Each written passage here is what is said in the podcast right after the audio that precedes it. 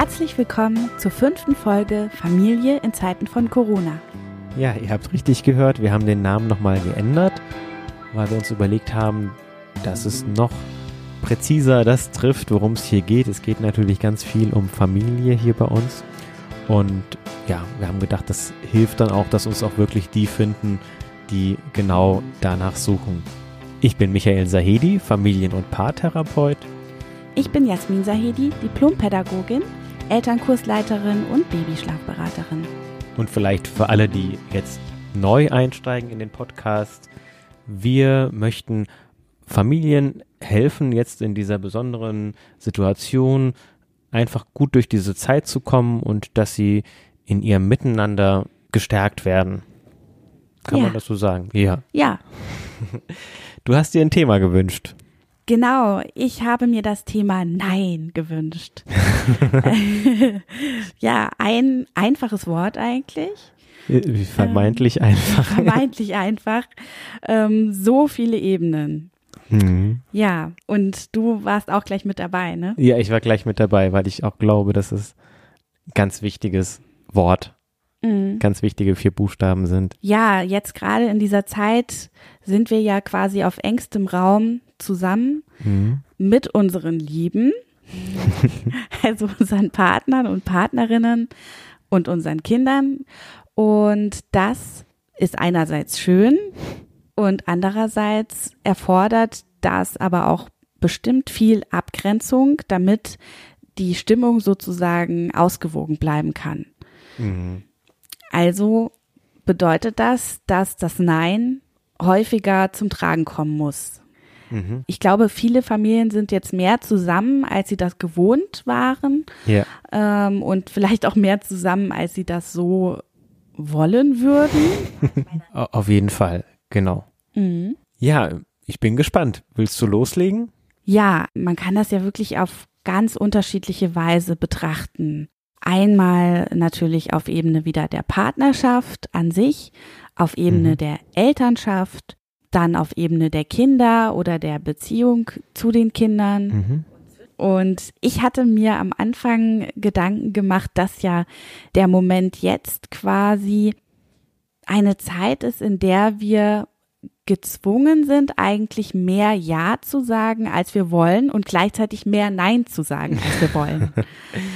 Ja, Verstehst du, was ich meine? Ich glaube schon, aber er- erklär mal, ja. Ja, also einerseits, wie gesagt, wir sind auf sehr engem Raum zusammen und wir müssen irgendwie schauen, dass wir Kompromisse finden, wo wir vielleicht vorher gar nicht so aneinander geraten sind. Mhm. Und das heißt, ähm, dass wir viel mehr nochmal in der Elternschaft drin sind, als wir sowieso schon vorher drin sind. Und in der Partnerschaft. Und in der Partnerschaft. Ja. Und deswegen müssen wir quasi viel mehr Ja sagen, als uns vielleicht lieb ist. Und viel mehr Nein sagen, als uns lieb ist. Genau. Ja. Wahrscheinlich wird jetzt auch oft Ja gesagt und eigentlich Nein gemeint. Vielleicht auch das, ja. Das ist so meine Beobachtung, dass das meistens der Anfang von großen Auseinandersetzungen ist, Ja. von schwelenden Konflikten. Ja, ich meine, das hat ja bestimmt auch Gründe. Dass wir lieber Ja sagen wollen, oder? Ja, ja.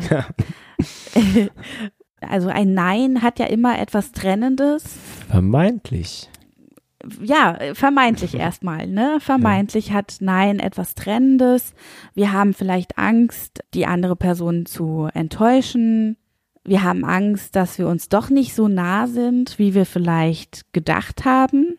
Wir haben vielleicht in unserer Kindheit selber schlechte Erfahrungen mit Neins verknüpft. Oder Nein kann ja auch dazu führen, wenn ich Nein sage zu etwas, zu was vielleicht viele andere Menschen Ja sagen, dann kann es ja auch dazu führen, dass ich mich anders fühle, merkwürdig fühle. Okay, aber dann war ich das schon vorher und dann habe ich es halt ausgesprochen. Ja, ja. Mhm. Ja, hast du eigentlich im Laufe dieser Woche mal Nein gesagt und wie hat sich das für dich Nein. angefühlt, Michael?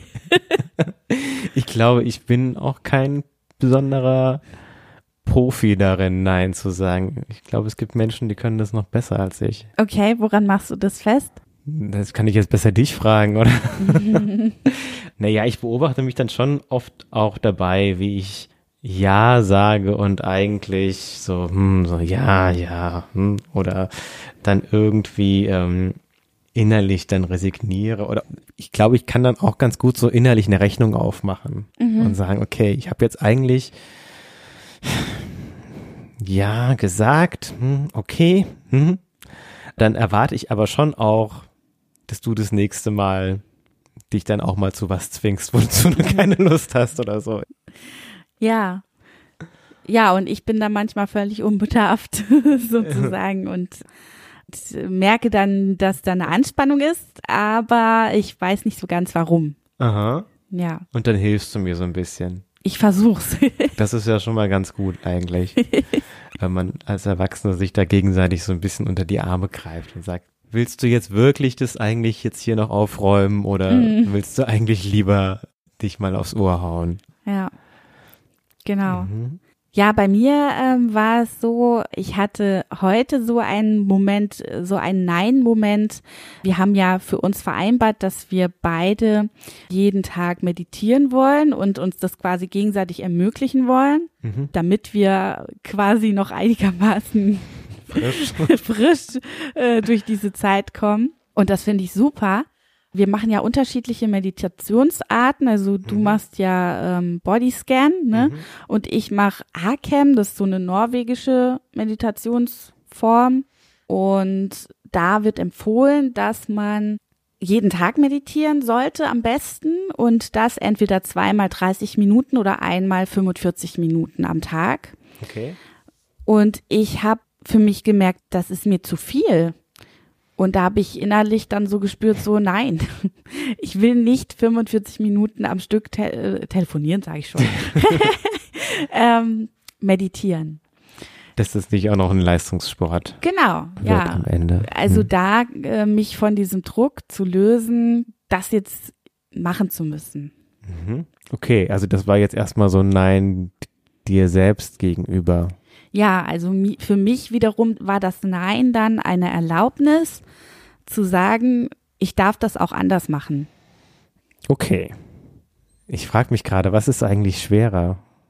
Solche Dinge mit sich selber auszumachen oder, oder mit jemand anders oder mit Kindern?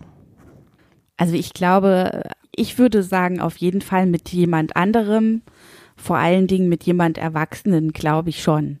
Also ja, mit Kindern ist das natürlich manchmal auch eine Herausforderung, aber in der Partnerschaft stelle ich es mir noch schwieriger vor. Oder wie ist da deine Erfahrung als Familien- und Paartherapeut? Ich habe mich das so spezifisch jetzt noch nicht gefragt. Vielleicht ist es auch eine Typfrage. Hm? Also wenn man jetzt wahnsinnig ehrgeizig ist und ganz viele Dinge so verinnerlicht hat, die man gerne erreichen will und Ideale, die man hat, da auch mal zu sagen, nein, Mhm. ist dann vielleicht schwer. Menschen, die gerne ihre Macht ausspielen oder denen es leicht fällt, ihre Macht auszuspielen, die können wahrscheinlich Kindern gegenüber besonders gut Nein sagen. Ja, Und wenn ich aber darauf angewiesen bin, immer von allen geliebt zu werden, dann ist es den Kindern gegenüber besonders schwer.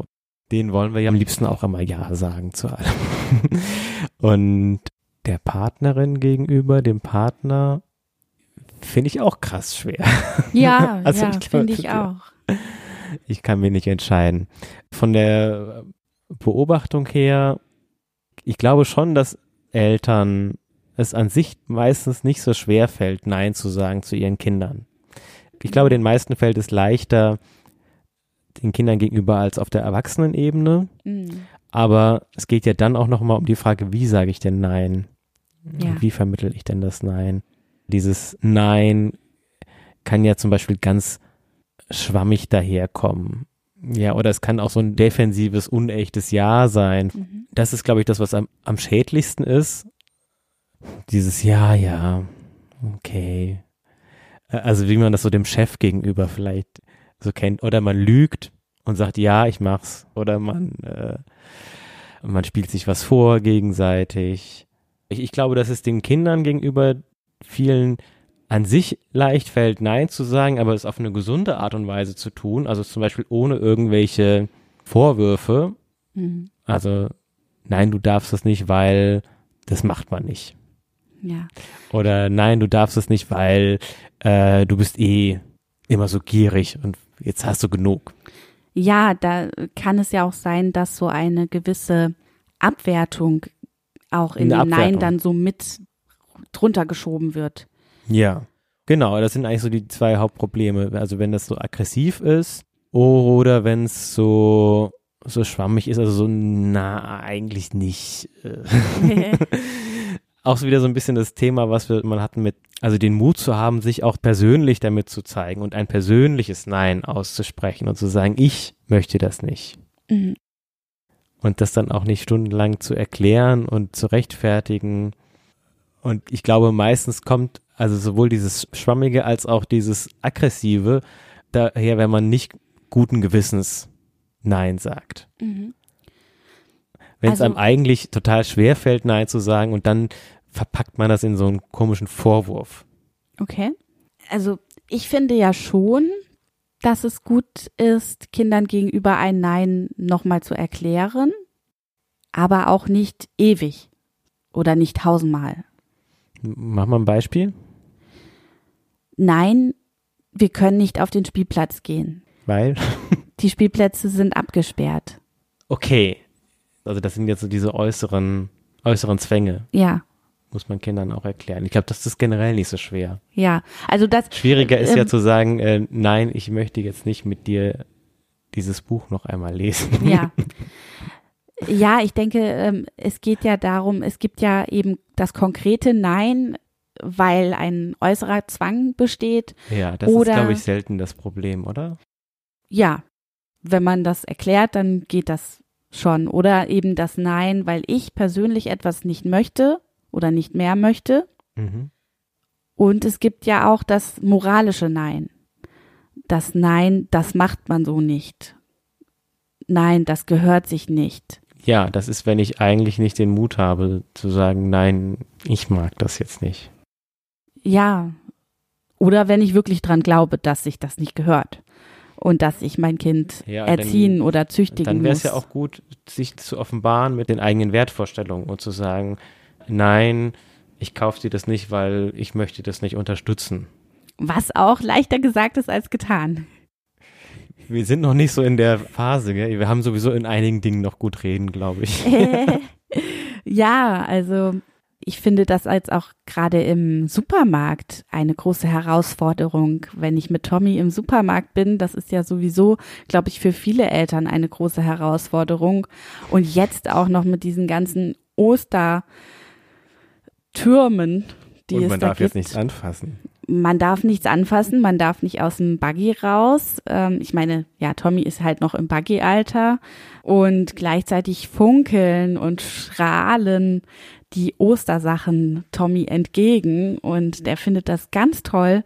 Und da finde ich es auch wirklich schwer, dann immer sagen zu müssen, nein, das kaufe ich jetzt nicht, nein, ich kaufe das nicht. Wir kommen nicht drum rum in dem, in dem Alter.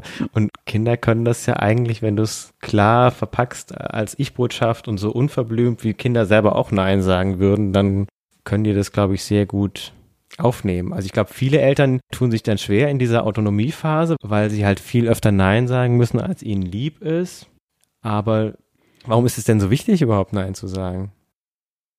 Ja, das ist eine gute Frage. Also einerseits Können wir nicht ähm, einfach immer Ja sagen? Ja, also es gibt ja auch dieses von der Ja-Umgebung, was wir ja grundsätzlich versuchen, Ja. quasi in der, sag ich mal, in der bindungs- und bedürfnisorientierten Erziehung, versuchen wir ja dem Kind eine sogenannte Ja-Umgebung zu schaffen. Also so mal ganz einfach gesagt, dass man jetzt zum Beispiel lieber Kindersicherung in den Steckdosen hat, als immer daneben zu stehen und zu sagen, nein, ich habe doch gesagt, nein, nein, nein. Genau. Ja, genau, dass ich also gerade jetzt vor allen Dingen für die ersten anderthalb Jahre, oder? Wo die Kinder noch ja, auch vieles einfach noch gar nicht intellektuell erfassen können. ja. Aber ich glaube, grundsätzlich haben schon auch viele darüber hinaus noch den Anspruch, eine gewisse Ja-Umgebung zu schaffen oder also, nicht grundsätzlich okay. immer wieder Nein zu sagen, sondern ja. offen zu sein. Also nicht die Ming-Vase im Wohnzimmer. nee, genau. ich glaube, für mich ist das auch so ein Offensein gegenüber den Vorschlägen des Kindes. Also äh, wenn Tommy jetzt irgendeine Idee hat, dass ich dann Aha. nicht von vornherein immer gleich sage, nein, nein, also du schon wieder, nee, auf keinen Fall, äh, sondern dass ich einfach offen dafür bin und, und dann schaue, ähm, ob ich das ermöglichen kann, was natürlich aber auch den größeren Anspruch schafft, ja, weil ich dann den Anspruch an mich habe, eben so oft wie möglich Ja zu sagen und dabei Gefahr laufe, zu wenig Nein zu sagen. Ja, ich glaube auch nicht, dass es so wichtig ist, also wie oft wir jetzt Ja oder Nein sagen, sondern eher, ob es aus ganzem Herzen kommt. Aber das ist nicht immer so leicht. Ich glaube, das hatten wir ja letztes Mal auch mit den, mit den Essenswünschen zum Beispiel. Also es geht ja darum, das anzuerkennen und das nicht klein zu reden, wenn das Kind sagt, ich will jetzt gerne noch das und das machen, zu sagen, was für ein Blödsinn, so, äh, weißt du eigentlich, wie spät es ist und das geht doch überhaupt nicht und ich habe es dir tausendmal erklärt, sondern einfach zu sagen, ach, okay, hättest du jetzt da Lust drauf? Also das sind ja wieder zwei Paar Schuhe das unbedingte Ernst nehmen und das Bejahen, du bist richtig mit deinen Wünschen, mhm. nicht zu verwechseln mit, ich muss denen jetzt allen nachkommen. Service ist ja nicht Liebe. Ja, ich glaube, wir haben da doch eine unterschiedliche Meinung. Okay. Also ich sehe das auch nicht als Service, sondern grundsätzlich eben offen zu sein, ja zu sagen. Aber ähm, da muss ich dann mir schon meiner eigenen Grenzen auch bewusst sein oder sie eben spüren können. Weil wenn ich dann spüre, oh nee, nee, das jetzt besser nicht, mhm. dann und dann trotzdem Ja sage, dann, dann geht's halt schief. So ein, ja. Ja, und das ist dann halt so ein so ein halbherziges. Genau. Ja, und das ist dann das ist dann nicht so gut für die Beziehung. Genau, und das ist auch, sage ich mal, für mich als Mutter nicht so gut für meine Ressourcen. Und dann bist du eben auch kein gutes Vorbild darin, auch Nein das. zu sagen. Äh, du möchtest ja, dass dein Kind auch lernt. Entweder aus ganzem Herzen Ja zu sagen oder auch freimütig Nein zu sagen.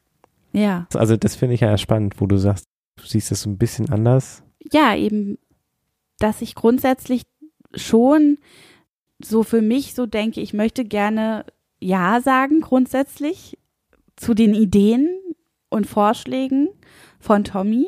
Mhm. Und manchmal ist das aber auch ein Austarierungsprozess oder ein Aushandlungsprozess dann in mir selbst. Ja, mhm. sehe ich auch so. Also, dass es man auch nicht, nicht so automatisiert und vorschnell, wenn ich wirklich das ernst nehme und mich darauf einlasse, also wir hatten das heute Abend zum Beispiel, da hat er so um halb sieben oder so nochmal die Idee gehabt, ans Mainufer zu fahren. Mhm. Und dann habe ich gesagt, ach nee, also komm, ist jetzt doch zu spät und so. Und dann hat er noch das noch dreimal wiederholt und dann habe ich nochmal so reingespürt. ja. Und so gedacht, ach na ja, okay. Ja. Und ich, ich glaube, das ist halt auch wichtig, dass wir uns auch die Zeit nehmen, wenn wir sie denn haben. Das heißt auch nicht, dass wir jetzt jedes Mal uns total viel Zeit nehmen. Also man, man darf auch mal spontan aus dem Bauch raus, wenn man sofort merkt, nee, auf keinen Fall, kann man auch gleich Nein sagen. Man kann auch mal hinterher noch eine Begründung nachliefern, man kann sich auch die Meinung nochmal ändern. Also aber so eine Offenheit dafür zu haben, also wirklich sich darauf einzulassen. Nicht unbedingt auf das Projekt selber und auf, äh, auf alle Ideen, aber ich finde sozusagen sich auf das Bedürfnis einzulassen und dann wirklich abzuwägen. Naja, Gott, so spät ist jetzt auch nicht und es ist jetzt auch nicht völlig gegen meine Bedürfnisse und so todmüde bin ich jetzt auch gerade nicht und ach komm. Ja, genau so solche Situationen meine ich. Also weil es dann vielleicht manchmal auch zu einfach ist, Nein zu sagen, dass man dann gleich das so abbügelt. Das wollen wir aber beide nicht. Genau. Also ich kann nur wirklich aus ganzem Herzen Ja sagen, wenn ich Nein sagen kann. Das habe ich in den Paartherapien oft, dass dann auch ein Partner oder Partnerin sagt, ich weiß gar nicht, wo ich dran bin. Mhm. Also wenn man so ein Gegenüber hat, was eigentlich immer Ja sagt und dann noch ganz stolz darauf ist, dass er immer Ja sagt ah. und sich auf die Schulter klopft und dann immer sagt, ja Gott, ich muss ja immer das und das bleibt mir ja eh nichts anderes oder mich fragt ja sowieso keiner. Und mhm. Also je mehr ich mich dann auch selber zum Opfer mache, mache ich ja den, den anderen auch oder die andere auch zur Täterin dann. Ja. Auch mit Kindern. Also wenn ich sage, ich es bleibt mir ja nichts anderes übrig. Wenn er jetzt unbedingt nochmal ans Mainufer fahren will, dann fahre ich jetzt nochmal, obwohl ich eigentlich überhaupt, ah, ich könnte jetzt einfach mal schön zu Hause mal eine ruhige Kugel schieben. Dann mache ich mich ja total zum Opfer und dann mache ich das Kind dann auch total zum Täter. Und da finde ich es dann schon gut, einfach zu sagen, okay, ich entscheide mich dafür. Ja zu sagen und du kannst mir auch glauben, wenn ich Ja sage, meine ich auch Ja und wenn ich Nein sagen möchte, dann sage ich auch Nein. Mhm. Ja, das ist auch wieder das Thema Verantwortung, ne? dass ich eben die Verantwortung übernehme für mein eigenes ja. Wohlbefinden mhm. und für meine eigenen Grenzen. Mhm. Und dafür muss ich auch entsprechend Ja sagen können, aber auch Nein sagen können. Denn wenn ich das nicht tue und dann immer folge und dann aber der anderen Person den Vorwurf mache, dann habe ich meine Verantwortung nicht übernommen, sondern sie dem anderen in die Schuhe geschoben. Oder die Last auch dem anderen oder der anderen in die Schuhe geschoben. Ja. Und gerade bei Kindern ist es ja irgendwie völlig absurd auch.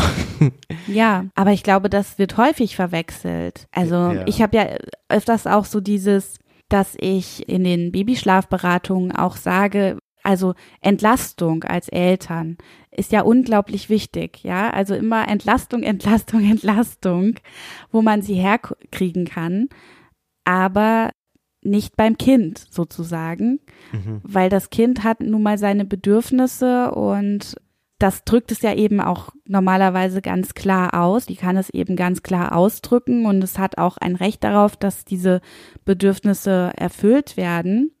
Es ist dann eben die Frage, von wem, ob sie immer von einer Person erfüllt werden müssen und dass das Kind eben nicht dafür verantwortlich ist, mich zu entlasten, indem es seine Grundbedürfnisse zurückstellt. Es wird ja immer so vom Trotzalter gesprochen, wenn die Kinder dann in der Lage sind, Nein zu sagen. Eigentlich können sie ihr Nein ja schon vorher ausdrücken. Ja. Da bist du doch die Expertin. Da kannst du doch ein bisschen was zu erzählen. Ja, ähm, es ist zum Teil auch recht subtil, so dass viele Eltern das Nein übersehen. Also zum Beispiel haben Kinder so ein inneres Programm, dass wenn ihnen etwas zu viel wird, also Babys haben das, dass sie dann einfach wegschauen. Also sie drehen den Kopf weg und gucken mal für eine Weile dann weg.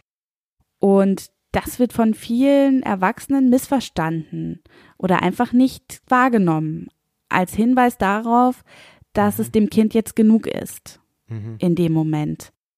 Und dann versuchen die Erwachsenen oder auch die Eltern immer wieder die Aufmerksamkeit des Kindes zurückzuerlangen. Okay, dann wird das so ein Teufelskreis. Dann machen die immer mehr Faxen mit der Rassel über dem Babybett. Genau. Und das Kind kann aber nicht mehr folgen. Mhm. Und das kann dann zum Beispiel dazu führen, dass es dann gegen Abend hin eben längere Schreiphasen gibt. Weil es völlig überreizt ist. Weil das Kind einfach total überreizt ist. Und dann denken die Erwachsenen so, morgen müssen wir aber noch mehr Programm machen, dass das Kind wirklich müde ist abends. Zum Beispiel.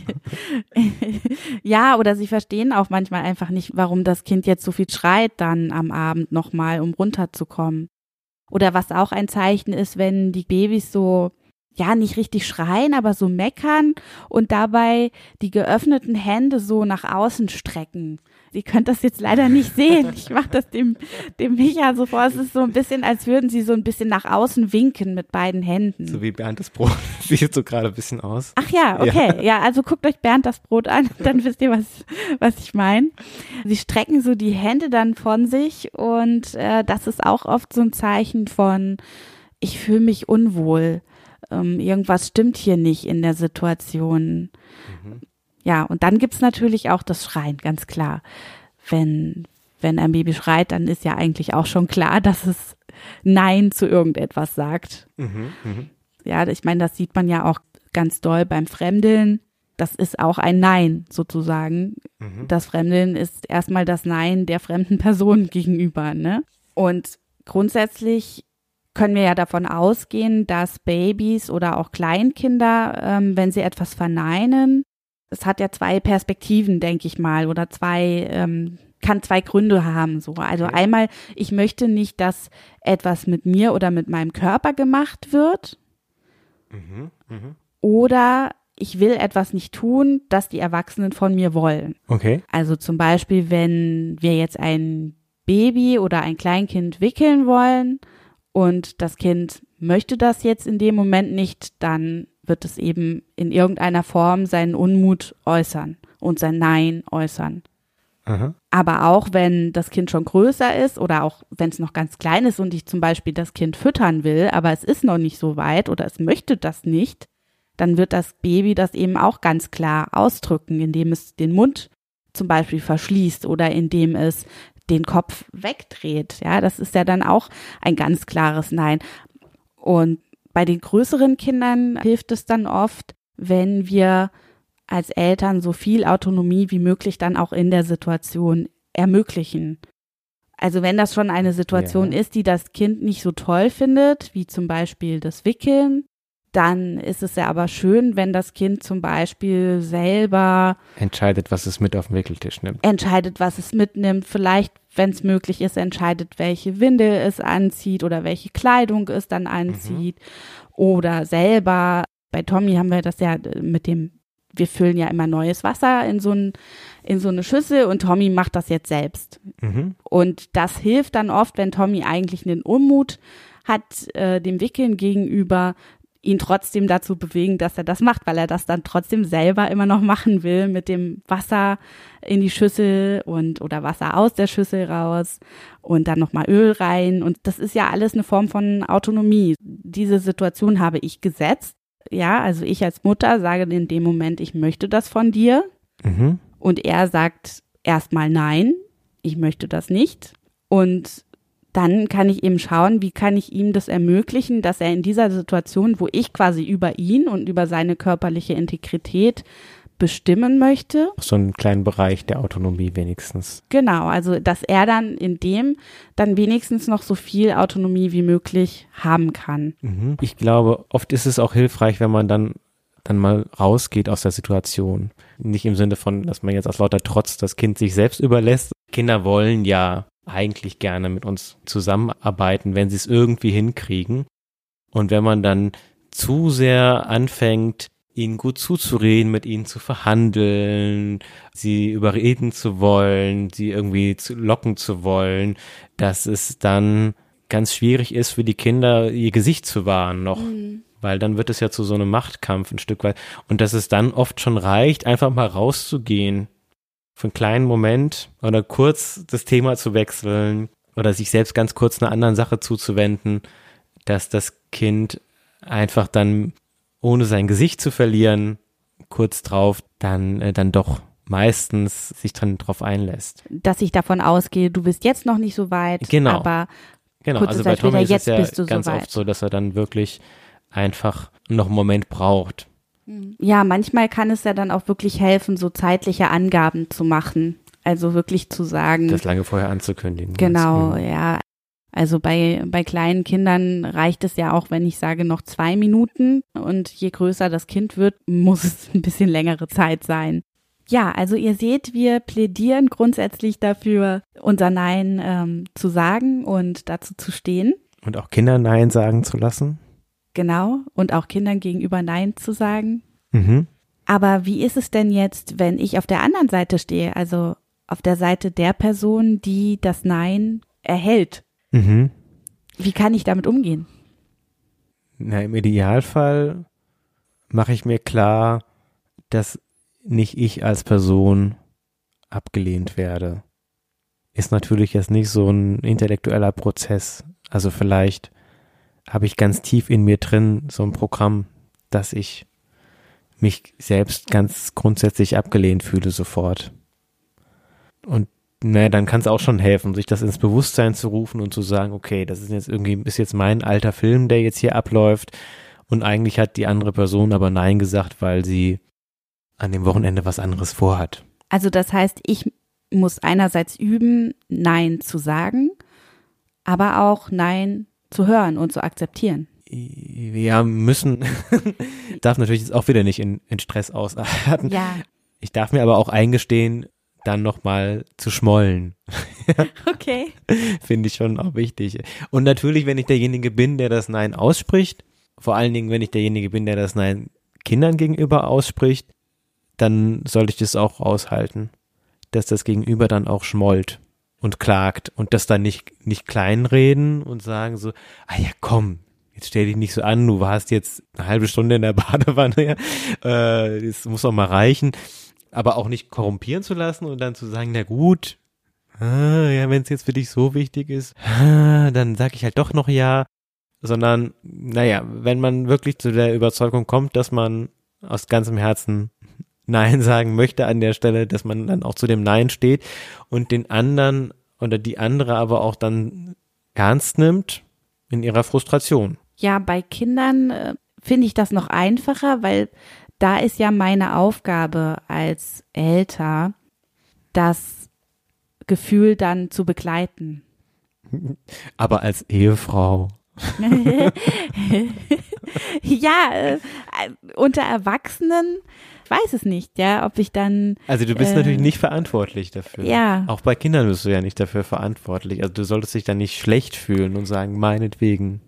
Nein, aber dennoch äh, bin ich vielleicht in der Position, das Kind trösten zu müssen. Ja, das wäre jetzt nochmal eine Frage für sich, was man jetzt unter Trösten versteht. Ja, eben Ja. zum Beispiel zu spiegeln, zu Also- sagen, ja, das Okay. findest du jetzt doof. Ja, genau. Das oder, kann ich verstehen.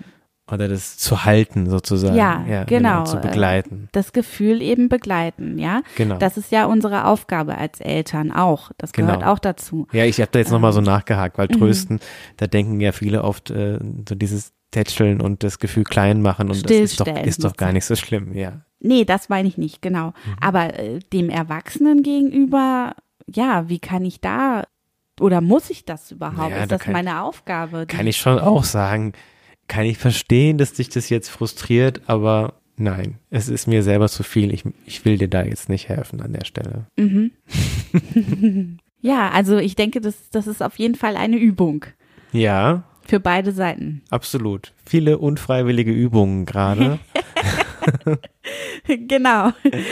Was ist denn jetzt nochmal die besondere Herausforderung eigentlich gerade? Oder was können wir jetzt für, für Corona uns vornehmen? Ich denke, grundsätzlich ist jetzt gerade die Herausforderung, dass wir dazu gezwungen sind, aufgrund der äußeren Umstände vielleicht in manchen Bereichen, in manchen Momenten mehr Ja zu sagen, zu Familie, zu Partnerschaft, zu Kindern, Auf, aufgrund von äußeren Sachzwängen. aufgrund von Sachzwängen, als uns vielleicht lieb ist oder da fehlen dann vielleicht die Rückzugsräume. Mhm. Und gerade da ist es ja dann aber wichtig, eben in sich reinzuspüren und zu fühlen, was geht noch und wo spüre ich ganz klar Nein. Gleichzeitig können wir sehen, gibt es noch ganz viele Bereiche, wo wir doch viel öfter Nein sagen können, als wir es uns bisher getraut haben. Ja, wenn einer Person es wichtig ist, mal alleine zu essen oder zum Beispiel alleine eine Serie zu schauen, das zu kommunizieren. Und das ist ja vielleicht im ersten Moment hart. So, nein, ich möchte jetzt keine Paarzeit. So, oder Okay, ja. Nein, ich möchte jetzt gerade leider nicht mit euch zusammen essen. Ich möchte jetzt einmal alleine essen. ja Auch ja. solche Freiräume dürfen wir uns ja schaffen. Genau. Oder nein, ich möchte jetzt nicht deine Hausaufgaben nochmal kontrollieren. Zum Beispiel. Ich möchte, dass du sie jetzt so abgibst, wie sie sind. Ja, zum Beispiel. ja, also dass es eigentlich doch öfter möglich ist, als wir denken. Es ist ja keine Frage von Quantität. Es geht jetzt nicht darum, so oft wie möglich Nein zu sagen, sondern an den Stellen, wo wir sowieso schon Nein meinen, dann auch wirklich Nein zu sagen. Oder äh, wo wir ganz deutlich fühlen, nein. Und wo wir vielleicht, wenn wir Ja sagen, einen, ja, irgendwie sowas wie ein Fass überläuft. Mhm. Wo, wo dann auf einmal das quasi gar nicht mehr einzufangen ist danach. Ja, und das sorgt dafür, dass wir uns in der eigenen Haut wohler fühlen und dass wir auch gleichzeitig wertvoller für unsere Mitmenschen werden. Und das richtet sich dann nicht gegen den Rest der Familie, sondern wir zeigen dem Rest der Familie, wer wir sind. Ich bin da auch über ein schönes Zitat von äh, Kurt Cobain gestolpert. I'd rather be hated for who I am than loved for who I am not. Also ich möchte lieber gehasst werden für das, wie ich wirklich bin, als geliebt zu werden für etwas, was ich eigentlich gar nicht bin. Das Nein ist letztlich die liebevollste aller Antworten, weil es mehr Umsicht und Engagement und Mut und Ehrlichkeit erfordert als so manches Ja.